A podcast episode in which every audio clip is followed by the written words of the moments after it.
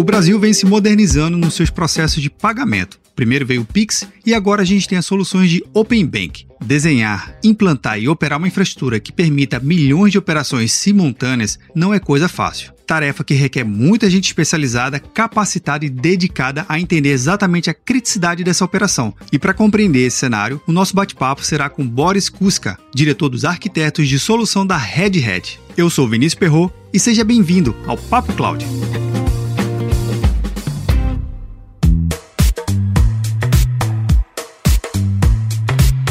Antes de começar o nosso Papo Cloud, eu tenho um recado para você. Enquanto você ouve o nosso episódio, que tal deixar um comentário e uma avaliação no seu agregador preferido? Assim, podemos saber se você tem gostado de cada programa e podemos melhorar mais e mais. E não se esqueça, se você está escutando esse episódio, outra pessoa também pode escutar. Basta você compartilhar para o seu amigo e para suas redes sociais. Afinal de contas, se o conteúdo está legal, outra pessoa também pode gostar, não é verdade? Recados dados, bora lá para o nosso Papo Cloud.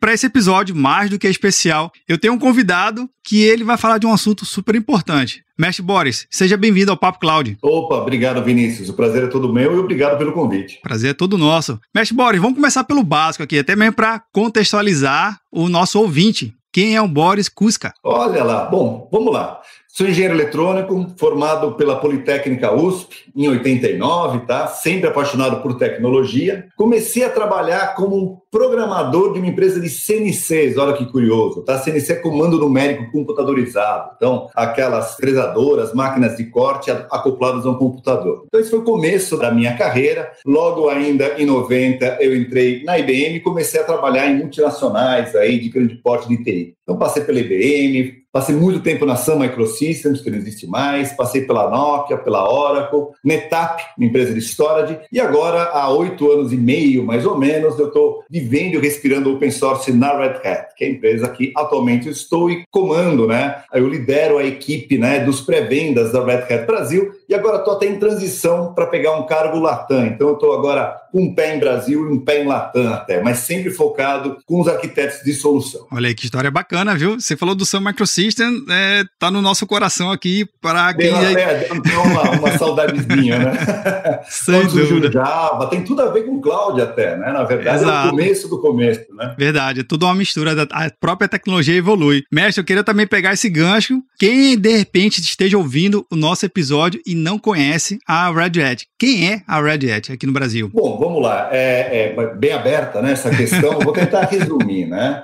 A Red Hat é um fornecedor de software de infraestrutura, né? Então, até por isso que também o, o, usuário final nem conhece tanto, né? Eu fico brincando que a gente vende o que está debaixo do capô, né? Então, a gente não vende aplicativos, a gente vende componentes de software para você fazer essa infraestrutura de TI. Né? Então, o nosso desenvolvimento é open source, é uma empresa 100% open source, eu acho isso a principal característica. Na verdade, eu acho que até a Red Hat que foi a principal responsável tá, em transformar poder de inovação que vem das comunidades open source, né, que desenvolvem projetos, em produtos empresariais. Aí sim, estáveis e confiáveis. Tá? Então, a Red Hat, ela realmente é essa, essa liga né, que transforma projetos comunitários em produtos enterprise. Não tem nenhuma diferença em termos de ser open source ou não. Até deixa eu esclarecer isso. Às vezes o pessoal falou, ah, então Red Hat não é open source? Não, a gente é 100% open source. Até as empresas que a gente compra, a gente abre o código fonte. E abrir o código fonte, você sabe, não é, não é publicar na web, né? É tirar todas as tecnologias proprietárias, criar uma comunidade, que a gente chama essa comunidade ainda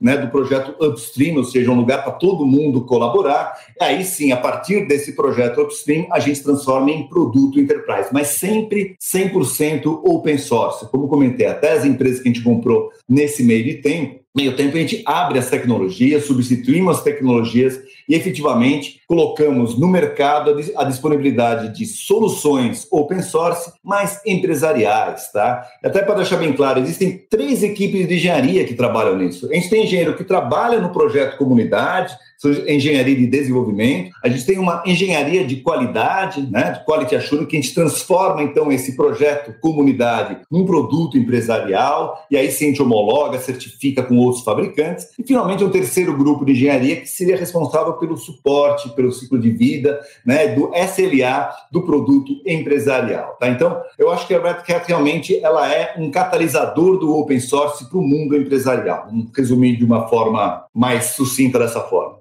Bacana, realmente olhando e no caso ouvindo por essa sua definição, a gente percebe que a empresa ela tem uma capacidade muito ampla de inovar e trazer uma comunidade enorme para dentro do seu conceito de inovação, né? É, exatamente. Da onde vem a inovação é dessas comunidades open source. A gente não pode perder isso. Então, o poder de inovação e a gente trabalha junto com essas comunidades vem de lá. Então, eu acho que o grande, o grande lance do open source é exatamente isso. Um monte de gente colaborando e fazendo com que o software software evolua, né? Sem interesses específicos de uma empresa ou outra, todas trabalhando em conjunto para que tenha essa evolução de inovação. E hoje em dia todo mundo já entendeu, né? Não tem empresa hoje em dia de grande porte ou pequeno que não leve em consideração open source para estar tá rodando as suas missões mais críticas. Mestre, pegando esse gancho do open, né? E tratando exatamente do nosso tema aqui, o Open Banking. Por ter o nome Open, não quer dizer que está aberto a qualquer um e tem sua camada de segurança. Mas essa nova tecnologia, por assim dizer, de transação bancária ou de método de relacionamento financeiro, que foi inaugurada aqui no Brasil, propriamente dito, como é que a gente vê essa relação do Open Banking, segurança? Deve ser um desafio enorme para trazer um ambiente realmente seguro. É, na verdade, qualquer transação financeira exige segurança, né? A gente está falando de dinheiro, que é um negócio extremamente, primeiro, né? É, é, é, é, algo que todos desejam, né? Então você tem lá uma ação de hackers, pessoas que realmente estão em cima de qualquer transação para conseguir né, ter, tirar algum proveito. Então, efetivamente, segurança é a base de qualquer ponto. Né? Agora, o Open Banking, né, ele vem da ideia, o Open, como você falou bem, né, não é que ele é aberto que é escancarado. O pessoal não pode confundir Open né, de ser aí uma porta aberta sem segurança, né, mas sim é a forma aberta de comunicação, a forma aberta de interação. Open Bank nada mais é que um conjunto de normas que permite, com, aí é um ponto importante, com a anuência dos clientes, ou seja, se o cliente ele aceitar, eu acho que isso é um ponto importante que dá um link até com LGPD. Então, os bancos eles podem expor dados financeiros por meio dessas APIs, né? Então, a API, aquela interface programável para você acessar o sistema, um sistema acessar o sistema de um outro fornecedor de um parceiro, enfim. Então, a API é a, é a interface programável para a gente estar tá fazendo essa comunicação. Então, através dessas APIs, né, qualquer instituição pode combinar as informações né, de várias entidades financeiras, né, de outras fontes, e criar novos serviços. É, é, é, a capacidade de, de incorporar pagamentos a qualquer experiência digital, melhorar a oferta bancária baseada em dados, é, pegar dados de diferentes instituições financeiras, conseguir combiná-los, né? Ele tem um grande potencial, né, de mudar o relacionamento das pessoas, né, com essas entidades bancárias, tá?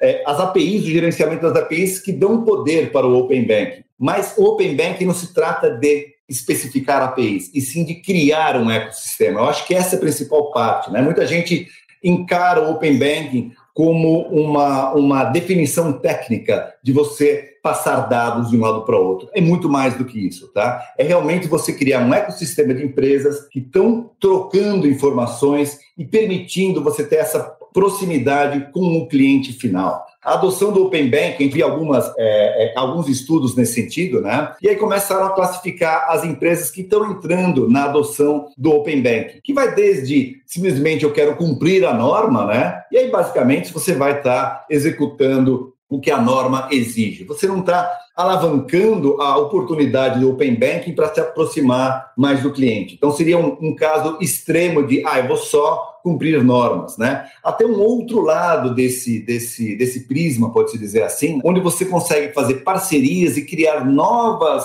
novos serviços para se aproximar do cliente final. Então, o ponto principal do Open Banking, né, é, já chego na segurança, tá? É exatamente essa, né? De criar essa, esse ecossistema né, de comunicação de entidades financeiras e permitir que o cliente, com transparência, sabendo que tipo de dado, possa ter mais opções de serviços financeiros ao seu dispor. Né? Então, é, combinar onde você tem as melhores aplicações, até você ter um conselheiro financeiro que te acompanha através de aplicativos inteligentes. Cada vez mais a gente vai ver esse tipo de serviço. E aí, em cima né, do Open Banking, como qualquer transação financeira, vem a parte de segurança. E aí sim você tem que primeiro pensar Open Banking significa transações eletrônicas, então já se deduz que elas vão ter que estar, primeiro, né, disponíveis o tempo todo e escaláveis. Né? Você não sabe se uma, uma solução, um aplicativo novo que você coloca no ar, se vai ser adotado por 100 pessoas, mil ou um milhão. Né? Então, como você se preparar a isso? Então, primeira coisa, a segurança em termos de criptografia, de você da qualidade do software, dos fornecedores de software para você criar essa infraestrutura, puxando um pouco a minha sardinha, obviamente, mas você ter é, preocupação de implementação de normas de segurança. Né? Você tem certificados de segurança, você se assegurar que você utiliza esse tipo de infraestrutura certificada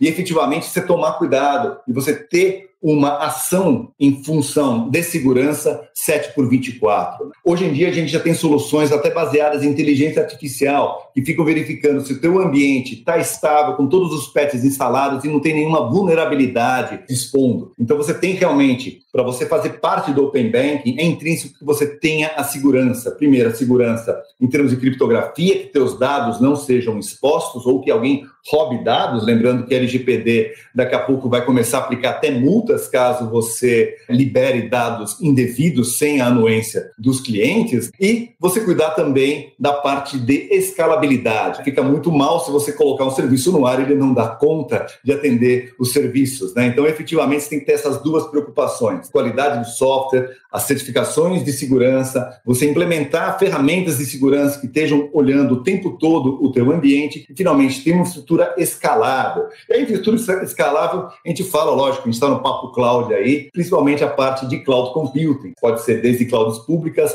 né, até clouds privadas e como você utilizar essa infraestrutura para conseguir né, fornecer suporte de poder computacional, poder de armazenamento que consiga atender as demandas do mercado. Então, é, resumindo, é isso. Tá? Então, Open Banking é mais do que APIs, é, é, é, a função de você criar esse ecossistema de empresas se comunicando para fornecer inovação em novos serviços financeiros. Isso com escalabilidade e segurança. E de fato você acaba apresentando fatores e elementos importantes para a compreensão desse tema, que fala que primeiro não é aberto, significa que não é qualquer um que acessa, não é qualquer um que bota a mão, e pegou o gancho exatamente da LGPD. A gente, aqui no Brasil, a gente já está com essa LGPD entrando a todo vapor nas empresas, literalmente, já está valendo, já está em vigor, a multa efetiva tá para chegar, pelo menos na nossa gravação aqui do nosso episódio, mas levando em consideração a importância. É, tá para chegar, não chegou ainda, mas estão esperando. Talvez Exato. Em outubro desse ano, talvez começo do ano que vem, ainda o pessoal tá vendo. Então, se decidindo. Tem preparado para isso, né? Tem que se adequar às normas, né? Exato. Uma coisa que eu acho bem interessante quando a gente fala de LGPD, eu já entrevistei diversos é, especialistas e especialistas nesse tema, que a mensagem clara é não olhe para a multa, porque a multa é uma consequência, é um resultado de, um, de uma ação muito, muita coisa que vem antes. Uma delas é o destratamento né, da privacidade do seu usuário, dos seus clientes você expor essa, esses dados de certa forma é, indevida, isso prejudica o negócio, prejudica a imagem das empresas e tudo mais. Mas como é que a gente faz essa. É, eu, acho que a, o prejuízo à imagem é muito pior que a multa, como você bem colocou. Pois é, a multa a gente paga o boleto, né? De alguma forma. Mas reconquistar a imagem daquela empresa, daquela instituição, é um fator extremamente complexo, até mesmo porque tem muitos casos que as empresas levam anos, décadas para construir a sua imagem, para destruir é rápido. Como é que a gente consegue fazer essa relação, mestre, com a LGPD, o Open Bank? Como é que isso tudo está conectado hoje e a importância dessa conexão? Vamos lá, a LGPD, como né, outros podcasts que você estava explorando, né? Não vou entrar ainda em detalhes dela, mas principalmente nessa Lei Geral de Proteção de Dados Pessoais. Então, a gente está falando dos dados pessoais né, das pessoas. E aí ele regula exatamente esse tipo de atividade, né, de tratamento de dados, onde você tem a responsabilidade né, é, de tratamento desses, desses dados. Né? Então, essa lei garante basicamente direitos né, e segurança né, dos seus dados pessoais. O Open Banking ele tem que estar, logicamente, em linha com o LGPD. Né? Então, ela parte do princípio que os dados, né, e os dados bancários são dados pessoais, então não são só características dos clientes, mas todos os dados financeiros, tá?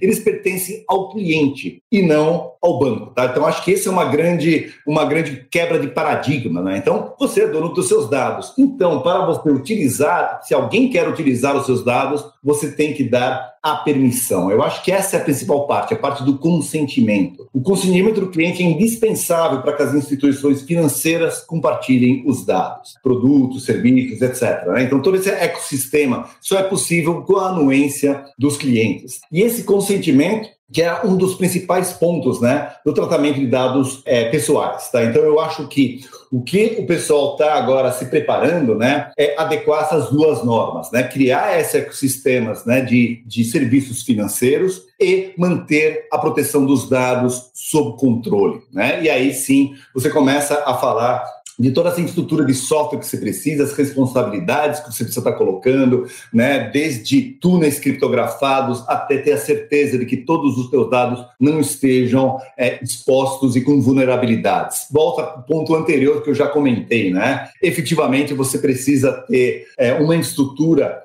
que o tempo todo está prestando atenção em termos de vulnerabilidades, novas descobertas de furos de segurança e assim por diante. Né? Então, mais uma vez, a recomendação de você ter esse tipo de estrutura é, em cima de empresas já renovada, renomadas no mercado que permitam fornecer é, essa segurança. Até o fornecedor da cloud, né? Então a gente está falando aí da possibilidade de escalabilidade em clouds públicas, poxa, veja a, a imagem, né? até usando essa palavra, né? a imagem desses fornecedores de cloud, né? E lembrando também, né, se tiver algum furo dos teus dados que estão na nuvem de terceiro, você é o responsável daqueles dados de qualquer forma, né? E aí existem outras metodologias para você conseguir efetivamente até abstrair algumas algumas características proprietárias até das nuvens públicas, tá? Um dos approaches que a gente fala muito é você, é, eles chamam de bring your own tools, né? Traga suas próprias ferramentas. Então, em vez de você usar um serviço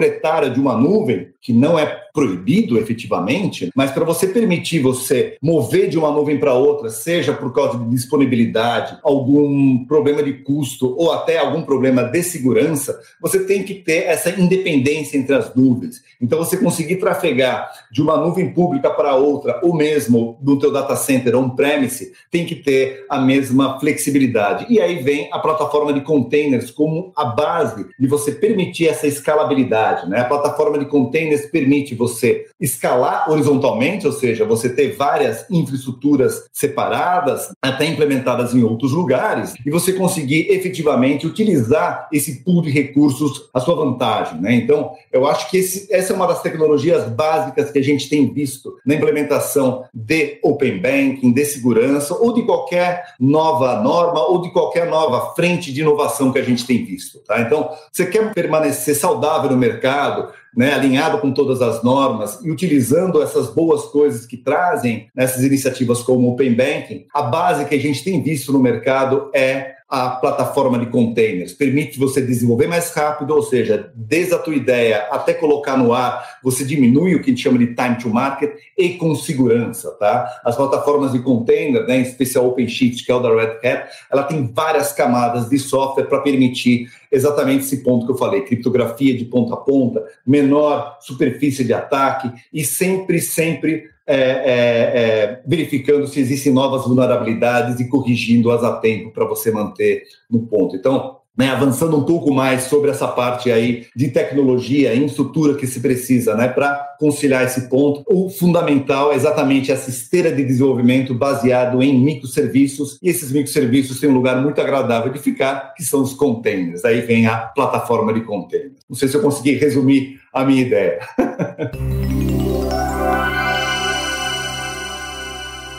O comportamento do século XXI do consumidor, de nós usuários, pessoas, né? A gente tem um hábito muito grande e forte do, do conceito da instantaneidade, né? Tudo tem que ser instantâneo. Então eu vejo que o século XXI, ele tem muito disso, das coisas serem muito instantâneas. Não dá tempo porque a gente não quer esperar nada acontecer. A gente quer ter uma ação e uma reação de imediato. Visto isso na transação bancária a gente por muitos anos tinha alguns métodos de pagamento, seja um DOC, um TED, agora com o Pix, né, que foi um, um pouquinho antes né, na cronologia do conceito do Open Bank, né, pelo menos o Banco Central anunciou efetivamente, lançou o Pix de forma como primeiro, depois ele anunciou de forma efetiva o Open Bank. Mestre, como é que é essa relação de uma transação ser instantânea, de ter uma arquitetura instantânea, esse hábito e atender esse hábito na sociedade no século XXI e ter uma arquitetura realmente que seja instantâneo. A ideia do Pix é fantástica, né? Eu acho que primeiro o conceito dele, a parte da democratização dos pagamentos, né? Aquela coisa de não precisar mais pagar pela maquininha. Qualquer sorveteiro da esquina pode ter um QR Code, ele já está dentro desse, desse, desse método né, de pagamento, receber dentro dele. Realmente eu acho isso, o conceito dele é fantástico. Agora, para chegar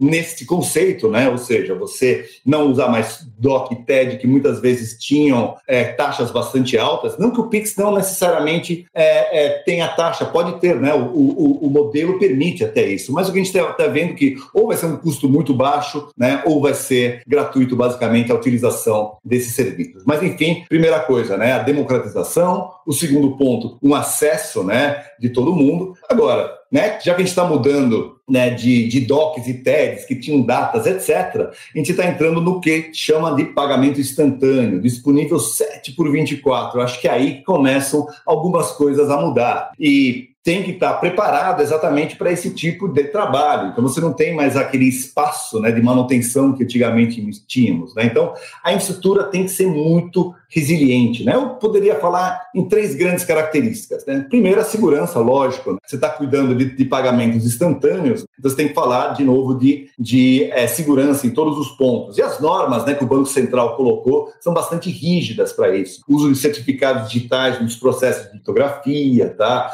É, tem lá uma, uma norma que é o HSM, né, para você realmente é, ter certeza né, que os certificados são gerenciados de uma forma segura, acessíveis de cada um dos pontos, tá?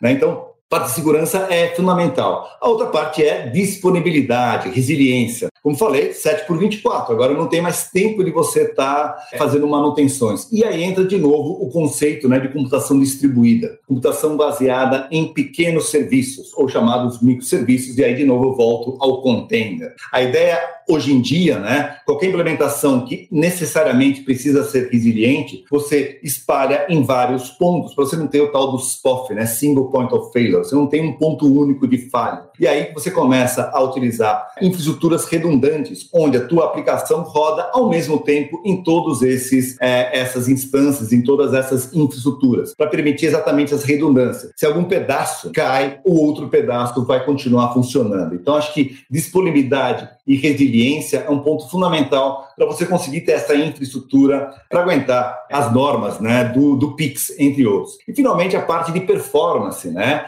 O PIX ele já entrou com performance na, em mente. Né? Então, uma transação de cabo a rabo, desde que você começa até finalizar, tem que ser no máximo 10 segundos, onde um pedacinho dele é comido pelo Banco Central. E aí a gente tem até um caso de referência, né, que agora já é público, posso falar, né, que é a própria infraestrutura do Banco Central. Então, uma coisa é a infraestrutura do Banco Central, que suporta, né, intermedia todas as transações instantâneas que a gente tem de qualquer entidade financeira, e outra é a estrutura dessa entidade financeira para se conectar ao Banco Central seguindo algumas normas. E aqui que o Banco Central ele colocou? Utilizou primeiro uma, uma tecnologia bastante inovadora, né, em termos de streaming de dados, transferência de dados. É um projeto que vem do projeto comunidade chamado Kafka, né? né, Kafta, a comida árabe, Kafka, né, do mesmo autor tcheco, né, andaram fazendo confusão recentemente até nesse sentido, mas enfim, vem do, do Kafka. Então, o projeto Kafka é um projeto de streaming de dados e a gente tem a versão empresarial dele, que é o AMK Streams. Então, o Banco Central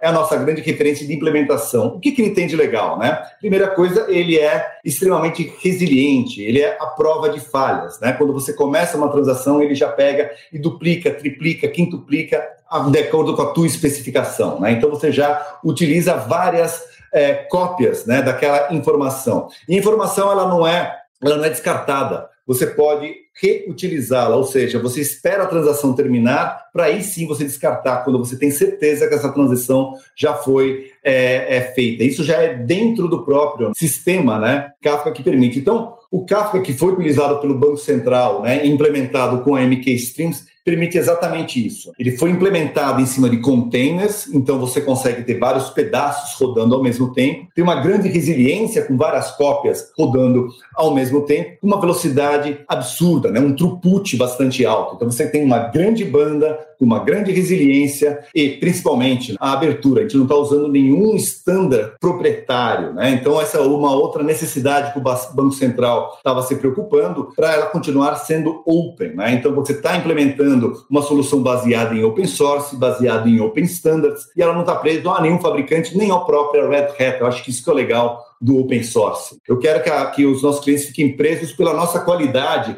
e não por alguma razão técnica ou comercial. E essa que foi a ideia do, do Banco Central. E tem até uma estatística que eu acho super legal, né? Como já comentei, já foi publicado né, é, essa referência, então eu estou à vontade de falar, né? Essa baixíssima latência, né, com enorme taxa de transferência, conseguiu, somente em 2021, tá? Isso né, já deve ter melhorado um pouco mais. Foram mais de 280 milhões de operações realizadas. Dá 80% da, de, das, das transações financeiras. Ah, mas não é 80% em termos de, de montante de dinheiro. Não é, mas em termos de transações. Porque ainda o Pix está atendendo aquelas demandas de pequenas transações financeiras que até eram muito caras para você implementar de outra forma. Então, a grande adoção que a gente viu nesse primeiro instante do pagamento instantâneo foram para pequenas transações financeiras. Exatamente o que eu falei. O sorveteiro agora vai poder ter um meio de transação e aí você vê uma grande adoção aí de pequenas empresas, tá? Então a gente está vendo que é até mais difícil, né? A gente conseguir dar um, demanda de uma quantidade violenta, enorme de transações de valores pequenos. Isso a gente só consegue com uma estrutura barata, confiável e exatamente o que estava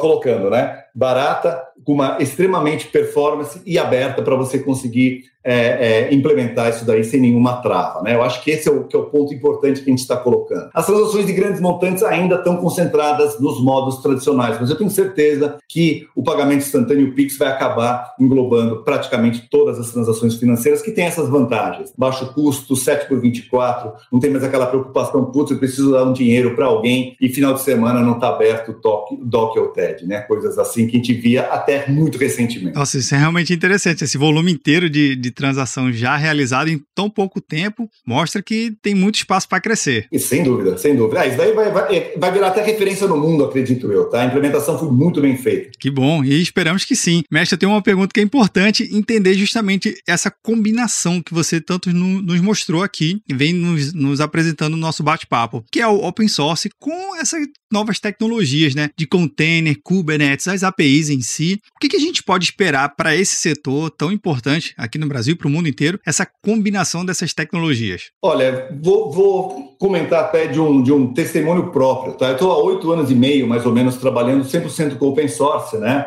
na, na Red Hat. E eu vi várias pontes sendo é, é, é passadas. Tá? Desde oito anos e pouco atrás, o pessoal tinha um certo preconceito até contra o open source. Ah, open source é muito acadêmico, é muito experimental. E aí, de novo, eu enfatizo a importância de uma empresa como a Red Hat, que transforma né, essa experimentação, essa pesquisa e desenvolvimento que é feito nos projetos da comunidade para trazer no ambiente empresarial. Hoje em dia, ainda bem, não existe mais esse preconceito. Você vê todas as grandes empresas utilizando e muito o open source. Tá? Então, o open source está virando um padrão de fato, por duas razões. A primeira é onde vem a inovação. Tá? Então, o Kafka, por exemplo, foi um exemplo de um projeto que eu estava comentando, é um projeto open source. Tá? Então, as implementações do Kafka empresariais são open source. O Kubernetes é um projeto também open source, que vem do Google até, quando começaram a implementar todos os serviços baseados dele. E outros projetos, vou te falar um outro, por exemplo, chama Service Mesh, né? que é você realmente ter uma malha de serviços com um monte de funções, como, por exemplo,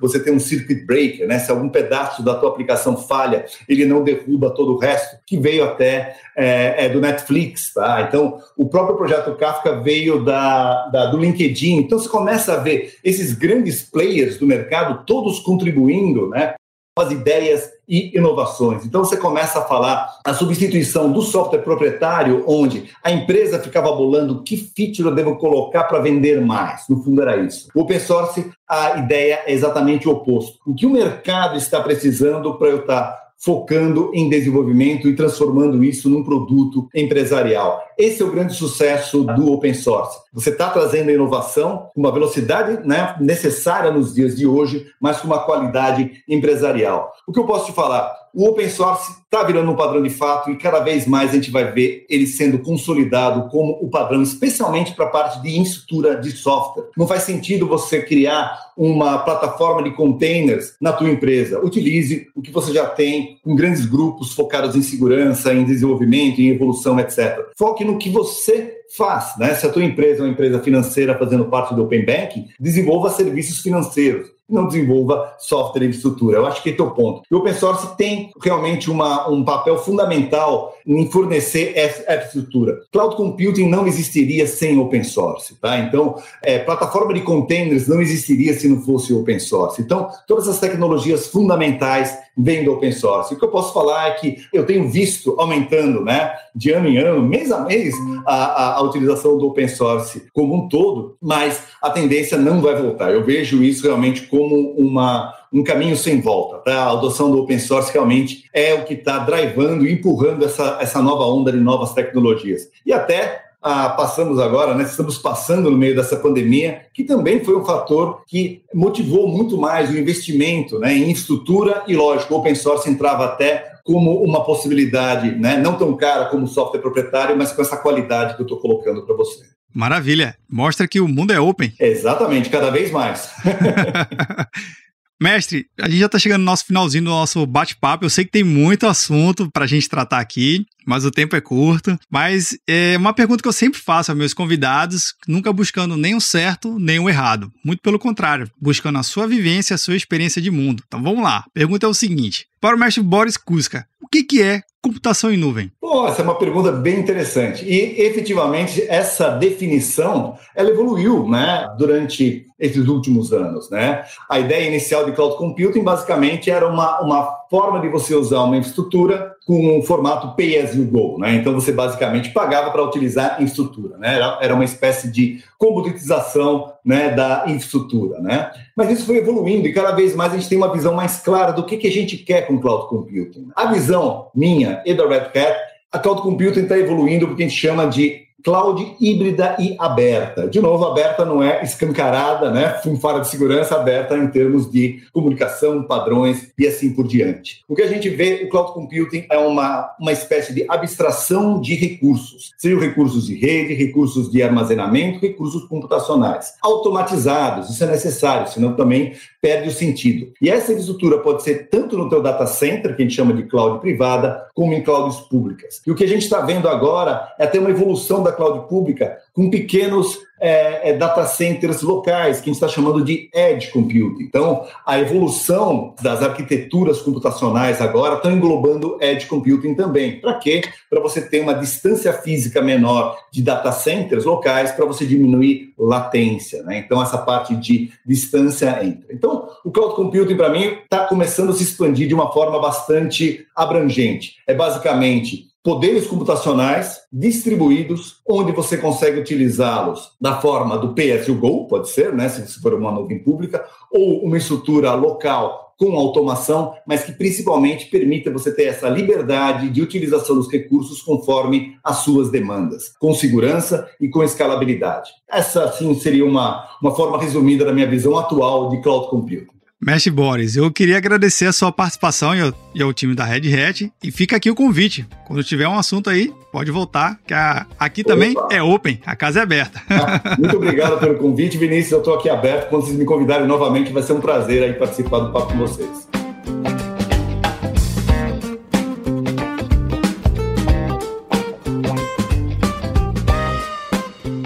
E aí, o que achou do nosso bate-papo? O Boris Kuska compartilhou insights incríveis que vai nos ajudar a compreender uma arquitetura de forma crítica e importante para uma operação financeira. Além de deixar bem claro que o Open Bank tem muito a oferecer. Se gostou desse episódio, compartilhe nas suas redes sociais e deixe um comentário lá no nosso grupo do Telegram, bit.ly barra Telegram. E aí, tá na nuvem?